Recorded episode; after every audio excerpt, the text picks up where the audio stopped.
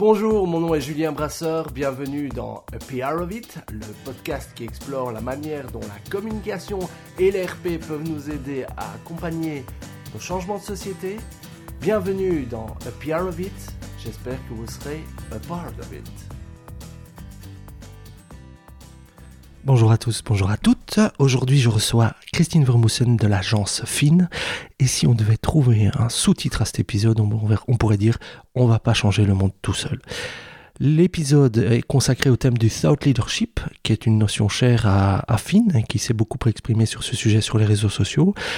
Le thought leadership, c'est quoi? C'est la manière dont des organisations, des sociétés peuvent s'emparer de problématiques de société qui leur sont proches, pour lesquelles elles peuvent apporter une valeur ajoutée et pour laquelle elles peuvent s'exprimer là-dessus. Alors, on a beaucoup parlé d'intégration de différentes parties prenantes dans ce trajet, d'où euh, ce sous-titre, on ne peut pas changer euh, le monde tout seul. On a parlé des facteurs du succès. Christine a eu la gentillesse de partager avec moi beaucoup de cas concrets issus de Pampers, Weight Watchers, Deloitte, Spadel, ainsi que des références d'auteurs dont je ne connaissais pas. Vous trouverez tout ça dans les notes de l'épisode. C'est parti pour une quarantaine de minutes consacrées au Thought Leadership. Je vous assure, ça en vaut la peine. Merci de votre écoute et à très bientôt.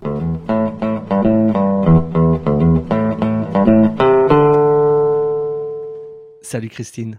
Bonjour Julien. Merci beaucoup d'être dans mon podcast, ça me fait super plaisir. on se connaît de loin, on va dire depuis ouais, sûrement une dizaine d'années, j'ai envie de dire. Oui, oui, c'est ça, tu es la cofondatrice de l'agence FIN. Et je vais déjà commencer par une confession. J'ai parfois été jaloux de, de FIN. Ok. voilà, parce que je trouvais que vous faisiez du super contenu sur, sur les réseaux sociaux, vous partagez beaucoup de contenu intéressant sur LinkedIn. Et puis aussi, on a, quand j'ai travaillé dans l'agence précédente, on a parfois perdu contre vous des dossiers et je, voilà, c'était parfois des dossiers que je, je voulais, je voulais gagner. Donc, mmh c'était un peu le teasing pour savoir c'est quoi film, mais maintenant, ça serait bien que tu puisses te présenter, présenter film.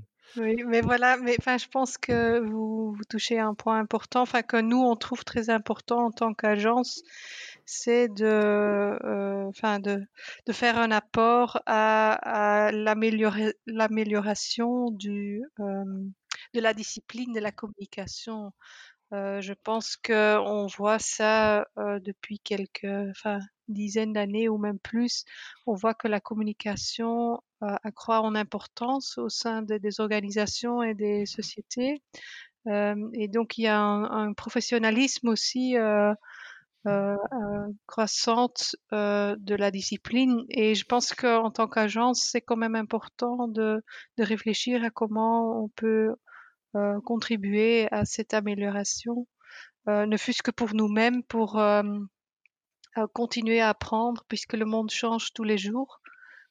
et c'est très important aussi de, euh, de se challenger aussi et de, de toujours euh, de garder cette curiosité euh, et de là c'est très important.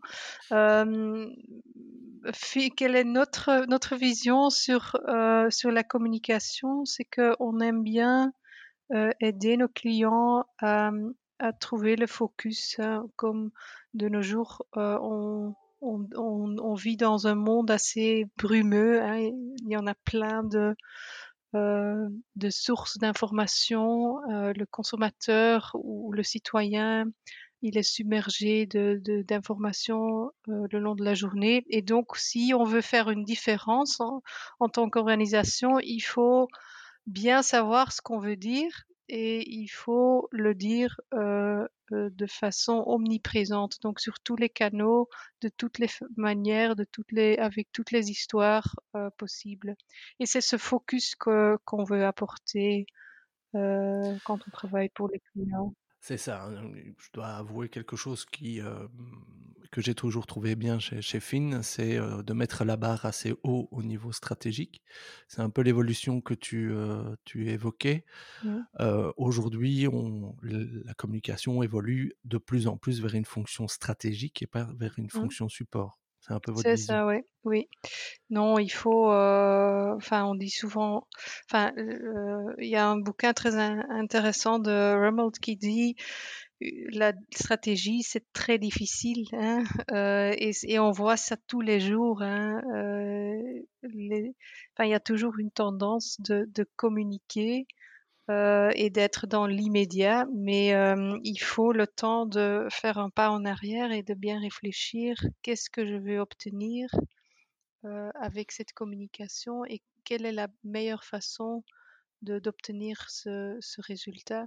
Et c'est parfois, on voit ça quand même, parfois une étape que qu'on a tendance à, à ne pas respecter ou, à, ou à, passer trop vite au-dessus. C'est très humain, hein, je pense y a, on a tous des choses à faire tout le temps et donc euh, c'est pas évident de prendre cette pause et de réfléchir à la stratégie. Donc concrètement, tu évoques ici par exemple le fait où tu as un client qui arrive chez vous. Bonjour Christine, j'ai entendu du bien de votre agence. Je voudrais une campagne, je voudrais un communiqué de presse. oui, Est-ce que ça arrive encore ce La genre question de redoutée. Euh, de moins en moins. Moi, je, là aussi, je, je sens une euh, maturité euh, chez les clients souvent, ils viennent chez nous quand même avec une question plus intéressante, je dirais, un business Comme? challenge. Par exemple, euh, on veut attirer du talent. Comment est-ce qu'on doit se positionner comme un employeur euh, attractif? Ou on a un souci, souci, souci de réputation. Aidez-nous à fixer euh, ce problème. Euh, c'est déjà des questions beaucoup plus intéressantes euh, euh, à développer en tant que prof- professionnel de la communication. C'est ça. En fait, il y a une évolution qui est faite. Le client vient avec une, une demande précise. Il vient pas avec un tactique euh, déjà Voilà. bien en place. Euh, c'est ça, ouais. on est là aujourd'hui pour parler de thought leadership parce que c'est un thème sur lequel vous vous exprimez beaucoup. Ouais. Et comme euh, en préparant cet épisode, on a dit que vous aviez des thought leadership sur le thought leadership. Est-ce que tu pourrais expliquer simplement c'est quoi le thought leadership? Oui. Bah, si on le décrit de façon simpliste, on peut dire que le thought leadership, c'est de venir avec des grandes idées euh, aux grands problèmes qui se trouvent dans notre société d'aujourd'hui. Donc, c'est pas toujours lié euh, au, au business purement parlant, mais c'est le fait que en tant qu'acteur dans la société, en tant qu'organisation, on réfléchit aussi à sa contribution dans la société. Et je pense que euh, l'essor du thought leadership euh, c'est basé sur euh, une tendance qu'on voit aussi de plus en plus. Euh, c'est le fait que de plus en plus de sociétés se posent la question quel est notre apport dans la société hein, On a vu cette table ronde des, des CEO des plus grandes entreprises en, aux États-Unis, par exemple, qui ont dit à un certain moment, à partir de maintenant, ce n'est plus le, le shareholder qui vient en premier, c'est le stakeholder. Euh, donc, on, voit cette tendance faire l'importance que prennent les parties prenantes au sens large euh, des sociétés. Et de là vient aussi la question que de plus en plus de sociétés se posent, c'est quoi notre valeur dans la société et comment communiquer là-dessus? Et donc, le, thought leadership est, euh, une, traduction de cette tendance euh, et est la, la question qu'on qu doit se poser en tant que, que société. Voilà, euh, quelle est ma valeur ou la valeur de ma euh, mon entreprise dans, dans la société? Comment est-ce que je peux contribuer à ça? Et, et est-ce que c'est des gens de la communication qui doivent s'occuper du thought leadership? Ah, bonne question, hein. Euh, mais je pense que, enfin, tu, te rends compte comme moi que si c'est une initiative qui ne vient que de la communication, ce sera une, une aventure assez courte. Donc, euh, je pense que le, le, rôle de la communication, c'est de montrer l'urgence autour de, de, de cet aspect-là et de, de faire en sorte que, que la gestion de l'entreprise euh, commence à réfléchir sur ce, genre, de questions. Mais idéalement, et ça on voit dans les, meilleurs exemples de thought leadership, c'est quelque chose qui vient du CEO. Hein. je pense que là, c'est euh, euh, les, meilleurs exemples, on trouve là. Si tu as un bon CEO, tu as le, le chemin est déjà à moitié fait pour Voilà. entamer un bon trajet de thought leadership. Voilà, voilà, c'est ça. Euh, au- D'autant plus que souvent c'est lui ou elle qui est le visage de la société et donc qui, oui, euh, qui devrait aussi euh, envisager ce ou, ou, ou être le, le visage de, de tout ce trajet. On a beaucoup plus d'impact si c'est le CEO qui parle du thought leadership que euh, un communicateur ou euh, le, le porte, la porte-parole de la société. Et donc, pour en revenir à ma question, pourquoi est-ce que c'est la communication qui doit s'occuper de ça? Moi, j'ai ma petite théorie. Il me semble que les gens qui font de la com comme nous, on remarque, ben, pour être efficace, d'abord, on doit commencer par écouter les gens pour savoir un petit peu quel est le contexte, qu'est-ce qui vit dans la société. Ouais. Et quand on n'a pas un grand CEO euh, qui est très visionnaire et très euh, médiagénique pour les médias, ben, on a des outils et euh, vous avez développé un peu un espèce de process de thought leadership. Le début, c'est l'analyse. Et donc, Oui. voilà. Est-ce que tu peux en parler un peu plus? Oui, en effet, je suis d'accord avec toi. Le, le rôle de, de la communication, c'est d'être les oreilles de, l'entreprise. Et, là, tout commence de, bien analyser ou aller, aller bien rechercher quelles sont les tendances dans la société et quels, quels sont les sujets sur lesquels nous, on a une, réponse. par exemple, un, un exemple très connu, c'est celui de, de Tesla.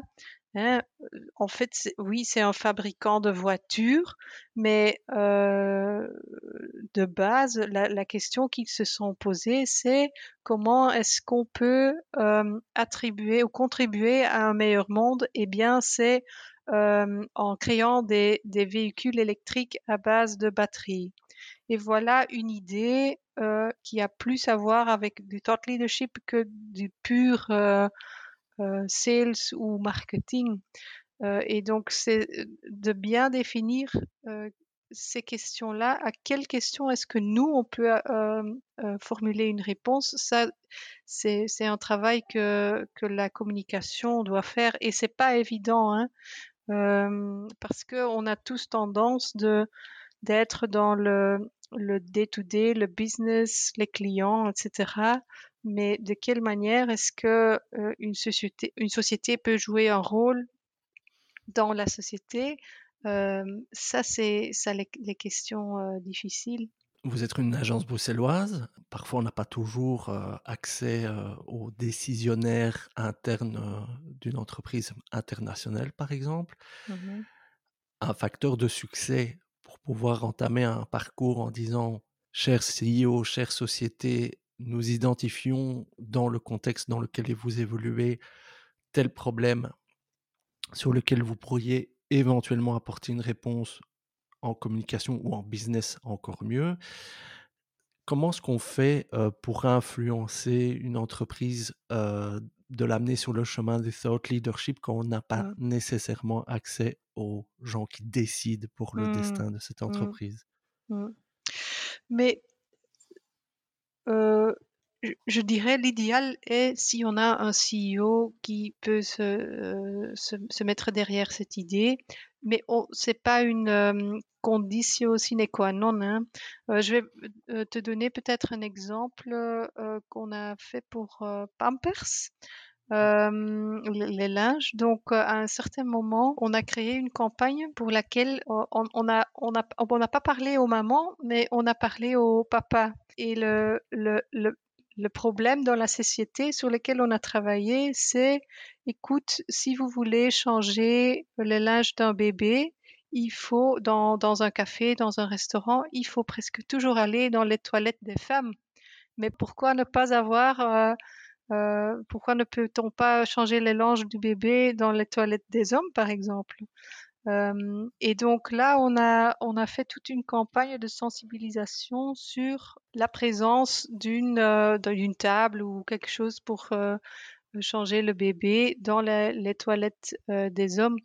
Est-ce qu'il il faut le CEO pour approuver cette campagne? Évidemment non. Est-ce que ça a eu un impact? Oui, euh, parce que euh, c'est un réel problème, problème dans la société. Et Pampers a créé une réponse euh, significative dans le sens où on a également travaillé sur le gender equality. Hein. Pourquoi est-ce que ce serait toujours les mamans qui doivent changer les, les langes du, euh, du bébé? Donc, le, si on a le CEO, oui, mais il faut pas euh, toujours avoir accès au centre de décision pour traduire ou de créer euh, une campagne de thought leadership dans la communication. Et vous avez pu aller avec Pampers, est-ce que vous avez pu aller faire d'autres campagnes en lien avec le gender equality euh? ben, Pas encore, mais euh, moi j'espère que c'était pas un one-off. C'est un point qui, euh, qui me touche à, cœur. Gender equality, donc, euh, et, tu sais, comme toujours, ce n'est pas en faisant une fois une campagne qu'on va changer le, monde ou la perception. Donc, euh, idéalement, ce genre d'exercice, c'est un parcours qu'on peut faire sur un même thème. Et, et c'est vrai que ça, c'est un, un, aspect important du thought leadership. C'est pas quelque chose qu'on fait une fois. Hein. C'est quelque chose euh, qui doit être créé dans, sur plusieurs années, plusieurs mois, plusieurs actions. Euh, ce n'est qu'en qu trava travaillant sur la répétition qu'on va créer un réel impact. Comment est-ce qu'on mesure l'impact de la thought leadership? Ah, euh c'est une bonne question parce qu'on ne peut pas le mesurer en termes de clics ou de ventes puisque c'est c'est pas ça le but. Ce que je dirais, c'est euh, ce qui est un bon signe souvent quand même dans ce genre de dossier, c'est les réactions qu'on reçoit des, des parties prenantes. Euh, quand on voit qu'on a vraiment touché un point qui fait mal dans la société ou un point difficile, on voit qu'il y a pas mal de réactions des parties prenantes.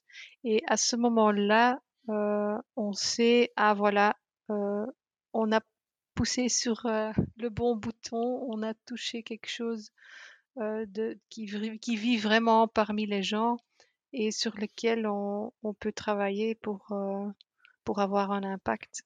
En tant qu'agence, vous avez vraiment incarné ce, sujet en, publiant beaucoup de contenu. Est-ce que un, un, des bénéfices de ce positionnement clair, c'est euh, d'attirer des clients qui ont une maturité euh, suffisante pour s'embarquer dans ce type de trajet? C'est une bonne question. Maturité en termes d'attente, je pense. Hein, si c'est un client qui, qui nous dirait je veux faire du thought leadership parce que je veux vendre plus de j'invente euh, produit X. Moi, je dirais ne continuons pas. Est-ce qu'il faut être une entreprise, bien établie pour entamer du thought leadership? Non. Même un, une start-up, et je dirais même plus, certainement une start-up a beaucoup à gagner à développer son thought leadership parce que souvent ce qu'on voit avec les start-up, c'est qu'ils ils ont une solution à un, problème bien identifié et donc ça fait du sens aussi de travailler sur sur le thought leadership. Mais c'est vrai qu'il faut une certaine maturité sur les attentes de ce que ça va rapporter. Si c'est pour faire vendre plus de produits, c'est pas pas la bonne façon de le faire. Quand tu entres dans ce genre de démarche, tu entres plus dans le story doing que dans le storytelling. Tu, tu n'es pas crédible dans une démarche de leadership si tu restes au niveau du, du discours. Il faut entrer dans l'action. Et qui dit action, euh, entrer dans l'action signifie être en contact avec d'autres départements de l'organisation que que le CEO ou que le département communication marketing. Souvent, il y a des implications concrètes et donc ça signifie que lorsqu'on s'engage dans ce type de, marche, de démarche, on doit être prêt à, impliquer d'autres parties prenantes internes de l'entreprise. Certainement, certainement. Et c'est, euh, je renvoie à ce que je disais avant. Hein, si on veut créer un impact de nos jours, euh, il faut le faire de, de façon intégrée. Il hein, faut le faire sur tous les canaux. Et là, évidemment, le, les, premières parties prenantes qu'il faut inclure, c'est les gens internes. Hein. Euh, on a beau communiquer sur quelque chose avec le service communication, si le, business fait autre chose, euh, ça ne va pas marcher. Donc oui, en effet, euh, avant de, de, communiquer vers l'extérieur, c'est très important de, de, aussi impliquer ces, ces, euh, les gens internes, à, à, internes à la société tout ce dont on vient d'évoquer maintenant, le fait de, modifier un peu la manière dont on mesure le succès, la le, le, type de stakeholders internes qui sont impliqués dans la communication, le fait de beaucoup plus écouter, etc. Ça fait changer le monde de la communication. Si je me trompe pas, il n'y a pas si longtemps que ça, Finn s'appelait Finn PR il n'y a pas si longtemps, Lewis s'appelait Lewis Pierre. Et donc, il y a des gens qui disent, et même moi je l'ai déjà dit, PR is everything, parce que tout ce qu'on fait, tout ce qu'on dit peut avoir un, impact sur notre image, sur notre image de marque, ou en tout cas l'image de nos clients. C'est quand même une période particulière pour notre métier, non? Tout à fait, tout à fait d'accord. Mais je pense, et là, on, mais on, on arrive presque dans une, discussion sémantique. Euh, je suis d'accord avec toi que le PR, c'est la base de tout. Hein? C'est l'alpha et l'oméga de la communication. Euh, ce que nous, on a euh, vu, c'est que le terme PR est souvent lié à, à des événements. Et pour la, pour pas mal de gens, le PR, c'est les événements. Alors, euh, nous, on s'était rendu compte, euh, ce qu'on fait, c'est beaucoup plus large. Euh, et donc, euh, on a moins mis l'importance sur le PR. Maintenant, what's in a name, je pense que le, plus important, c'est cette réalisation que on ne peut plus mettre des choses dans des boîtes, hein, dans des silos séparés. Euh, on, les gens du marketing, euh, les gens de la communication, les gens des RP, en fait, les, distinctions entre tout ça, ça disparaît.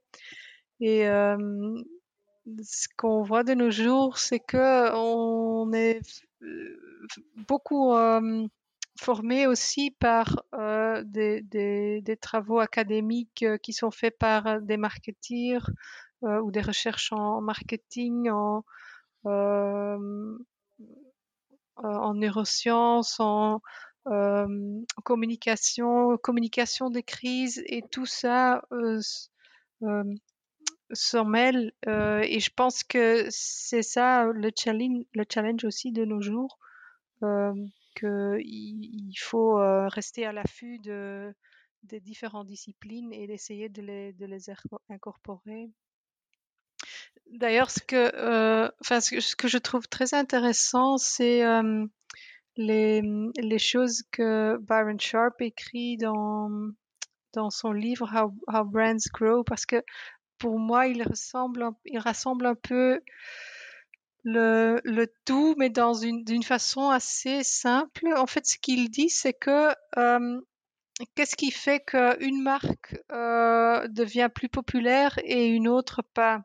Et c'est vrai que on a toujours tendance de parler de positionnement d'un concurrent, vis-à-vis -vis de l'autre, mais en fait, ce que lui dit, il dit non, le positionnement c'est pas tellement important. L'important c'est que euh, on soit distinctif. Hein, c'est que on soit perçu comme différent, euh, qu'on est reconnaissable. Euh, et après, il dit si, si on est euh, distinctif, euh, la, la, la, prochaine chose à faire, c'est d'être aussi présent que, que, possible. Mais maintenant, c'est euh, c'est quelque chose que nous, on, met dans, la pratique, en fait, c'est tout ce qu'on fait, c'est de, de, regarder avec les clients, comment est-ce qu'on peut être distinctif, comment est-ce que vous êtes différent. Et voilà, ça, on va le répéter, comme je disais tout à l'heure, par tous les canaux, et de toutes les façons possibles. Il y a un case dont tu es particulièrement contente que tu voudrais parler. Ça peut être un case de chez Finn ou un, un case externe, mais qui, illustre bien ce que tu expliques maintenant. Mais il y en a peut-être plusieurs que, euh, que j'aimerais euh, mentionner comme exemple, parce que je pense que euh, ce qui est important de savoir, c'est que dans tous les secteurs ou dans tous les, les, les les environnements, que ce soit B2B ou B2C, euh, on, on, peut développer du thought leadership. Ce que je trouve par exemple très intéressant, c'est le travail que euh, WW, il s'appelle maintenant Weight Watchers, euh, ouais. qui, parce qu'ils sont connus comme un programme euh, enfin pour regarder son poids, mais la société travaille aussi pas mal sur la prévention. Et je pense là, ils ont une, quelque chose d'intéressant à apporter à la société, hein, notre société qui qui compte beaucoup de gens qui sont obèses avec une, un impact énorme sur la santé des Belges, le, le, budget sanitaire etc. Donc, le fait qu'une une société qui, qui vend un produit, mais peut aussi contribuer d'une autre façon à une meilleure santé de tout le monde, euh, ne pas uniquement en vendant des, des, programmes, mais aussi en donnant euh, euh, ou en entamant la conversation sur, euh, sur le sujet de la santé et l'obésité. Euh, ça, je trouve intéressant. On dit parfois le but du thought leadership, c'est d'être un quelqu'un qui, qui lance une conversation et qui attire la conversation, hein, comme être comme un aimant de la conversation. Et je pense que ça, c'est euh, euh, une chose intéressante. Est-ce que vous pouvez euh, commencer la conversation sur euh, une thématique spécifique? Si vous arrivez à le faire, euh, ça donne une, une, énorme énergie aussi euh, et ça crée beaucoup de changements dans la société. Pareil pour euh, je trouve que le travail que Deloitte fait sur la réflexion de euh, le purpose euh, d'un consultant en business, quel est quel est notre purpose dans la société, ça euh, c'est aussi assez innovateur et c'est une, je pense que ce sera une question qu'on va voir de plus en plus chez d'autres sociétés aussi, c'est de cette réflexion sur qu'est-ce qu'on fait au monde en fait, hein, parce que c'est ça la question finale qui, qui, qui engendre euh, les autres? Une question qui vient naturellement quand on évoque ce genre de thème, c'est comment tu évites le societal washing, social washing, green washing, whatever washing? Oui, euh, mais là je dirais même si c'est peut-être que chez certaines euh, entreprises, ça pourrait se faire que ça commence comme du du euh, social washing ou greenwashing. Euh, mais ce qu'on voit aussi, c'est que une fois que on commence euh, ce processus, ça engendre des changements à l'interne de la société. Donc, euh, moi, je ne suis pas tellement critique envers envers ce, ce, phénomène parce que on ne peut de nos jours, on ne peut plus faire des des claims euh, qui sont pas basés dans la euh, dans la réalité. Les, les parties prenantes n'acceptent plus de nos jours. Tu ne peux plus dire euh, des choses qui ne sont pas vraies ou euh, qui ne, ne, sont pas euh, euh ancrées dans, dans, la réalité. Ce que moi je vois, euh, par contre, souvent, euh, c'est que dans certaines sociétés, il y a même une, une pudeur de, de parler de ce qu'ils font. J'ai des, clients qui, qui, qui font, je trouve, de, de très belles choses euh, au niveau du gender equality ou sustainability, mais qui se disent oh mais c'est pas assez ce qu'on fait, donc on ne va pas communiquer sur ça. Et donc je, je, je dirais même, euh, n'ayez pas peur de communiquer sur ce que vous faites, même si c'est pas encore parfait. Mais le fait déjà que vous réfléchissez, que vous travaillez dessus, que vous vous posez des questions, c'est c'est un début et il faut pas avoir peur de de communiquer sur ce que ce Tout à l'heure, tu parlais fait, du si bénéfice euh, collatéral de, de produire du contenu pour, euh, pour ton site et, qui, et que le, le fait de d'être dans la démarche de produire du contenu t'encourage à rechercher, à lire plus, à apprendre. Ça crée un cercle vertueux. Ce cercle vertueux, il peut aussi vivre au sein des entreprises qui disent ben, on peut pas rester sans rien faire. Il y a des problèmes sur lesquels on peut agir. Agissons dessus. Impliquons dans votre partie prenante interne et externe potentiellement. Et tout cela va impliquer de la communication. Et la communication est un facteur de succès pour embarquer ces parties prenantes internes et externes dans ces changements. Et voilà, cette démarche va, on va avoir besoin de la communication pour supporter tout ça. Oui, tout à fait, hein, et je pense que il y a une académique, le nom m'échappe pour le moment, mais euh, en fait, elle a décrit les différents rôles du service de communication. Et il y a, en effet, il y a le rôle de d'écouteur, hein, ce qu'on discutait tout à l'heure. Il y a aussi le rôle de euh, de développer les relations avec les différentes parties prenantes. Et je pense que Mm. là, euh, on, on vient dans ce deuxième aspect de la communication. Euh, c'est de, c'est plus un travail sur le long terme aussi.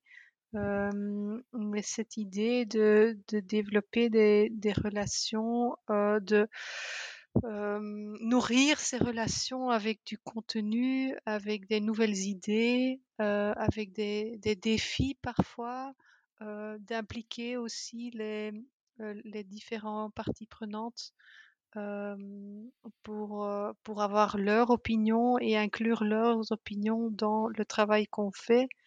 Par exemple, le travail que Spadel fait avec les, les NGO et les parties prenantes pour développer leur politique de, de durabilité, je trouve ça très fort. Ils ont, enfin, ils ont même demandé, donnez-nous un score et euh, donnez-nous ce qu'on fait bien et ce qu'on fait moins bien, et on va inclure euh, votre feedback euh, dans notre, nos plans pour, pour l'avenir. Et je pense que là, ça, témoigne d'une grande maturité parce que on, on, on, on montre sa vulnérabilité en tant qu'entreprise et on ouvre la conversation avec, euh, avec les, les, différentes voix dans la société, même les voix des plus euh, critiques. hein. Euh, et je pense que là, c'est c'est une, je crois beaucoup, je crois beaucoup plus dans ce modèle de, de collaboration et de regarder vers l'avenir de façon constructive que, que de, de, travailler dans la contre, contre-mine ou de se renfermer pour tout- toutes les voix critiques euh, sous, sous prétexte que euh, ils vont pas nous aider à, à avancer. On va pas changer le monde tout seul, hein, Christine. On Voilà, a c'est besoin des ça. autres. Il y a quelque chose dont tu es particulièrement fier euh, chez Finn pour le moment? Je, ne m'étais pas attendue à cette question. Est-ce que je suis fière? Ben, oui, je pense, je, euh, que je disais tout à l'heure, quelque chose qui me tient à cœur, c'est les valeurs de, de gender equality. Euh, c'est quelque chose euh, sur lequel on travaille aussi en tant qu'agence, euh, que ce soit sous forme de euh, des projets pour lesquels on travaille, du travail pro bono, par exemple, qu'on fait, mais également dans, dans le monde du travail. Je trouve ça très important que tous nos consultants et consultantes soient traités de, de la même manière. Euh, et l'autre chose qui me tient fort à cœur et donc et dont je suis fière, c'est l'entrepreneuriat. Euh, je trouve que euh, dans la société belge, il y a peut-être pas toujours euh, assez de respect pour euh, les entrepreneurs. Euh, surtout maintenant, dans ces temps de crise, je pense qu'il y a pas mal d'entrepreneurs euh, euh, pour l'ORECA, euh, pour ne pas les mentionner, où enfin, ça demande quand même une, sacrée énergie de survivre dans un contexte qui n'est pas évident, mais pourtant, il y a plein de gens qui le font tous les jours. Et je pense que c'est important pour, pour une société que, que les entrepreneurs soient, soient soutenus. Euh, et voilà, on, le fait aussi hein, de notre manière tous les jours, euh, euh, into the breaches.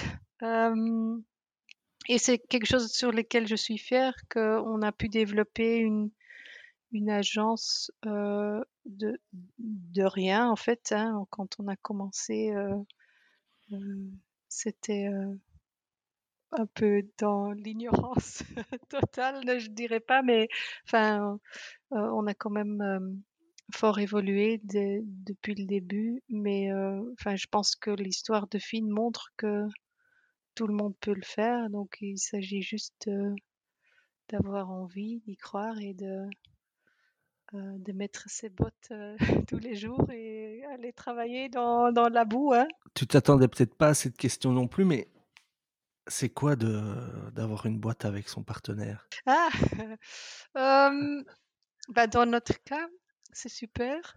Bravo. Oui, enfin, pour le moment.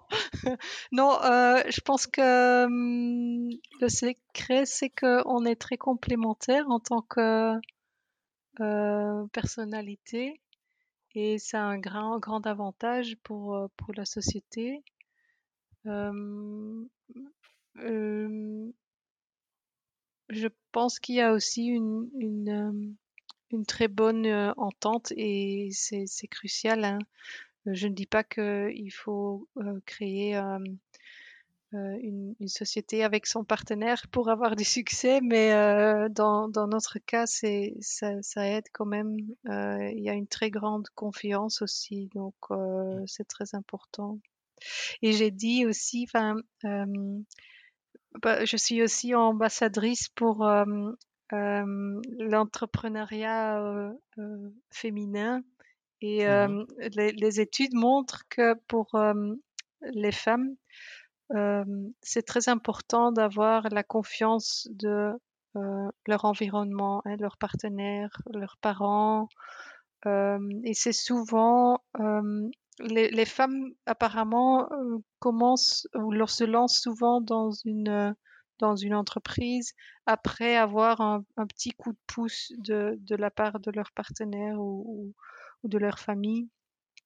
Et euh, voilà, je pense que dans mon cas aussi, c'était le cas. Et je pense que c'est très important pour stimuler l'entrepreneuriat parmi les femmes, que le, leur, leur, environnement, leurs partenaires, ils doivent euh, euh, soutenir euh, cette envie d'entreprendre parce que c'est très important euh, pour avoir une, une réussite. Super. Alors j'ai une dernière question traditionnelle dans ce podcast, c'est est-ce que tu écoutes des podcasts? Et si oui, lesquels? Très peu, je dois dire. Euh, j'ai euh, j'ai entendu, j'ai suivi les podcasts de Philippe Bormans, hein, mais ça tu sais, ouais, je l'ai trouvé super. Euh, the, the Dog. dog. Wag the Dog. Euh, je trouvais ça super intéressant euh, parce que ça, enfin c'était aussi, euh, enfin il interviewait des, des professionnels de la communication et euh, on a un peu plus de temps pour euh, pour écouter euh, comment le- ces gens développent leurs pensées. Donc j'ai trouvé ça très intéressant. Je suis un peu les podcasts des médias traditionnels comme celui du TED, l'écho. Euh, qui viennent de le lancer, l'écho. Oui, oui, ils ont ils en ont eu un avec Ilham Kadri euh, que je trouve une femme euh, formidable aussi. Euh, la façon dont elle communique euh, chez Solvay, je trouve ça vraiment un exemple. aussi une, une, un très bel exemple de thought leadership. la façon dont elle a géré aussi le, la communication dans la, dans la crise du, du Covid, c'était très fort, je trouve. Euh, donc voilà, euh, ça c'est mon ma, Ben, on mon mettra tous les intérêt liens dans, podcast. ouais. dans la description de l'épisode. Est-ce qu'il y a une question que je n'ai pas posée que j'aurais dû? Mais peut-être quelles sont. Non, j'ai peut-être une question pour toi, euh, Ah, ben euh, super. Julien. Euh, dis-moi pourquoi tu, tu as. Quels sont tes, tes objectifs avec le podcast ou pourquoi tu. Pourquoi je l'ai lancé? Alors, euh, l'historique, c'est que j'écoute des podcasts depuis très longtemps, donc euh, depuis euh, 2007, je dirais, 2008. Euh, donc, ça fait quand même longtemps. J'adore ça. Je trouve que c'est un moyen d'apprendre fantastique. Et il y a des gens que j'ai envie de rencontrer, mais j'en ai pas la possibilité euh, en vrai. Ou alors, euh, je crée l'opportunité de les rencontrer euh, en disant, bah, tiens, euh, ce que tu mets sur les réseaux sociaux m'intéresse. Est-ce que tu serais ouvert d'avoir une discussion avec moi? Et donc, euh, le lancement du podcast, le thème, c'était comment la communication peut accompagner les, les changements de société. Et c'est exactement de ce qu'on a parlé aujourd'hui. Et donc voilà, c'est le 26, 27e épisode, je pense, aujourd'hui. Euh, et j'apprends aussi tous les jours et j'ai envie d'encore apprendre. Et donc, euh, merci beaucoup, Christine, de m'avoir échangé. C'est ça l'objectif. Oui, non, c'est euh, bien. C'est aussi euh, donner, comment dire, donner nourriture à, à sa curiosité. Ouais, tout à ce qui est fait. important Tout dans la fait. vie. Écoute, un grand merci, Christine. J'ai beaucoup appris. C'était, c'était super intéressant. Et on est en dessous des 45 minutes que, que j'avais dit qui était la limite maximale. Euh, voilà. Mais euh, merci beaucoup. C'était un plaisir pour le faire.